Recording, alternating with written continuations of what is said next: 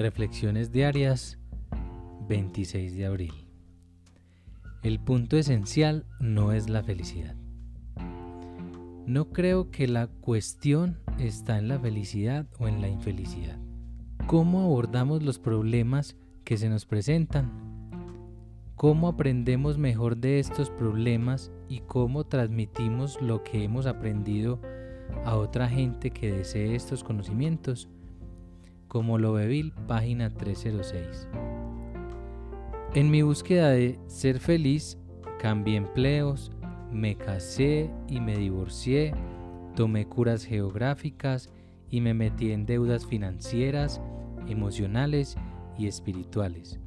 En AA estoy aprendiendo a madurar.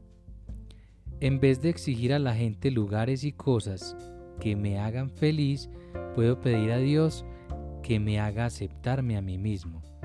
Cuando me abruma mi problema, los 12 pasos de AA me ayudarán a desarrollarme a través del dolor.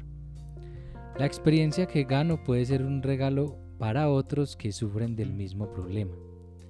Como dijo Bill, cuando llega el dolor, se espera de nosotros que aprendamos de buena gana la lección que nos deje y ayudemos a otros a aprender. Cuando la felicidad llega, la aceptamos como un don y le damos gracias a Dios por ella, como lo ve página 306.